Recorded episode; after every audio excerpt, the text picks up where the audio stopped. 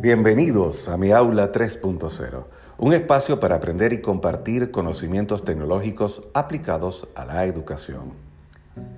En este tercer episodio vamos a hablar un poco sobre la capacidad del docente y el gran reto de la educación. A pesar de los esfuerzos que se han realizado por parte de las autoridades educativas del mundo y las particulares de los propios docentes por estar a la vanguardia tecnológica para asumir el reto de la educación en línea, el coronavirus demostró que muchos docentes no estaban preparados para el aprendizaje en línea. La verdad de esta realidad es que los docentes también necesitan tiempo para aprender, no solo para enseñar.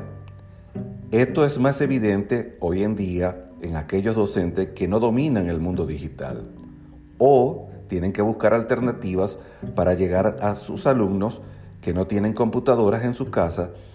Sin embargo, en Internet podemos encontrar material de capacitación gratuito, de buena calidad, pero es el docente que debe aprender a seleccionar el mejor contenido que se adecue a sus necesidades. Debemos tomar en cuenta que para algunos docentes estos cambios traídos por el COVID-19 han sido positivos y receptivos. Para muchos otros, impartir clase en línea no ha sido fácil, especialmente para aquellos que tienen poca conectividad o no cuentan con las herramientas tecnológicas básicas para desempeñarse y así tratar de apegarse al nuevo plan de estudios en línea y hacerlo de manera divertida para captar la atención de sus alumnos. Esto resulta bastante abrumador. Si hablamos de la capacidad del docente, tenemos que decir ciertos aspectos. La pandemia ha revelado muchas deficiencias del sistema educativo exacerbado. Las desigualdades, según una encuesta realizada por la UNESCO, UNICEF el Banco Mundial, Solo la mitad de países encuestados dieron a sus docentes capacitación adicional sobre la educación a distancia. Por otra parte, menos de una tercera parte ofrecieron apoyo psicológico para lidiar con esta situación actual y aún así es admirable el esfuerzo de muchos países por formar a sus maestros. Colocamos como ejemplo los casos de Zambia, Camboya y Ruanda. Son ejemplos de desarrollo profesional continuo a través de videos pregrabados o en línea, vía WhatsApp o alguna app o conferencia telefónica. En otros estudios realizados por la UNESCO, se muestra que el 81% de los maestros de primaria y el 78% de los docentes de secundaria a nivel mundial apenas cumplen con los requisitos para desempeñar sus funciones, demostrando que muchos no estaban preparados para abordar los problemas a los que nos enfrentamos. El caso de Latinoamérica es más aún más preocupante, ya que el 83% de los maestros de primaria y 84% de los maestros de secundaria no cuentan con las herramientas necesarias para enfrentar los retos que ha traído la pandemia. Situación demasiado alarmante que nos lleva a hacer una reflexión e invitar a los gobiernos y a las empresas privadas a fomentar un desarrollo asertivo hacia la utilización de las herramientas tecnológicas como avance en la educación. Muchos de los errores cometidos en la transición de la educación presencial y en línea nos llevan a pensar ciertos aspectos que debemos preparar para un futuro.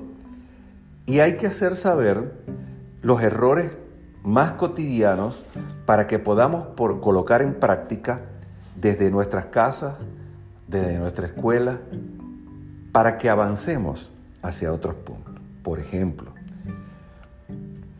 si los estudios anteriores revelaron que un gran porcentaje de maestros recibieron poco o nula capacidad durante los primeros meses de la pandemia.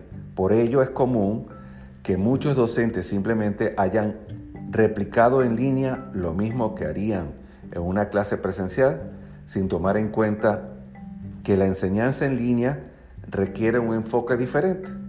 Eso es alguno de los aspectos que tocan en el tema y que nosotros debemos llevar a reflexión, a discusión y a un análisis profundo para que podamos avanzar y seguir construyendo con las herramientas tecnológicas la manera de aplicar la educación en línea que sea divertida para los niños y atractiva para los jóvenes.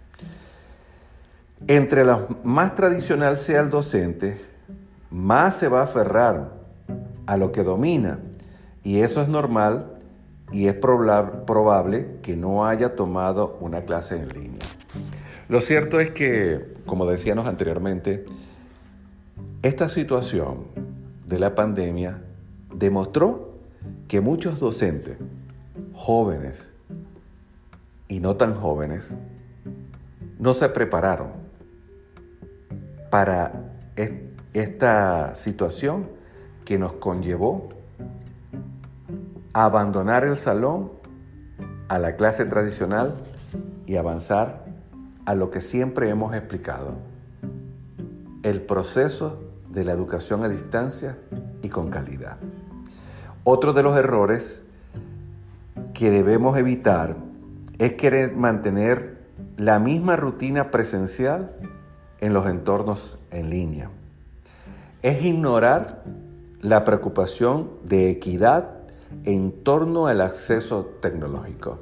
Y para eso debemos luchar todos, para cerrar esa brecha digital que cada día se hace más grande y que son pocas las personas que tienen la oportunidad de utilizar una herramienta tecnológica aplicada a la educación que le, que le permita un mejor aprendizaje.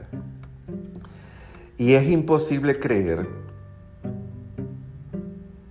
para muchos que un alumno que está en un salón de clase tradicional, seis, siete horas, puede estar en una computadora seis o siete horas seguidas sin distraerse y mucho menos sin supervisión.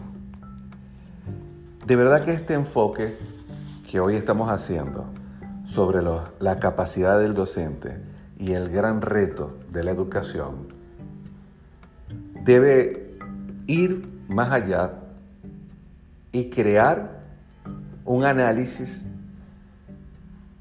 amplio que permita de una vez por todas que los gobiernos y la empresa privada puedan hacer un aporte mayor para que las escuelas puedan tener en cada salón o que pueda tener un salón, un centro de informática que le permita a los niños la utilización de las herramientas tecnológicas y estén preparados para otra eventualidad o, si, o se puedan preparar para continuar en esta eventualidad que aún no ha concluido.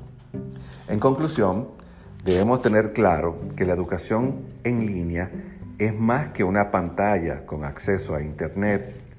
Hay que entender que los más pequeños no tienen la habilidad de aprendizaje independiente o la capacidad de atención y la madurez socioemocional para aprender por largos periodos de tiempo en torno de aprendizajes virtual, ni la habilidad de resolver los problemas técnicos Inclusive los estudiantes de secundaria están mejor porque en algunos casos son ellos quienes acompañan a los más pequeños para ayudarlos en sus clases mientras sus padres trabajan. Será hasta otra oportunidad cuando estaremos nuevamente con todos ustedes en mi aula 3.0.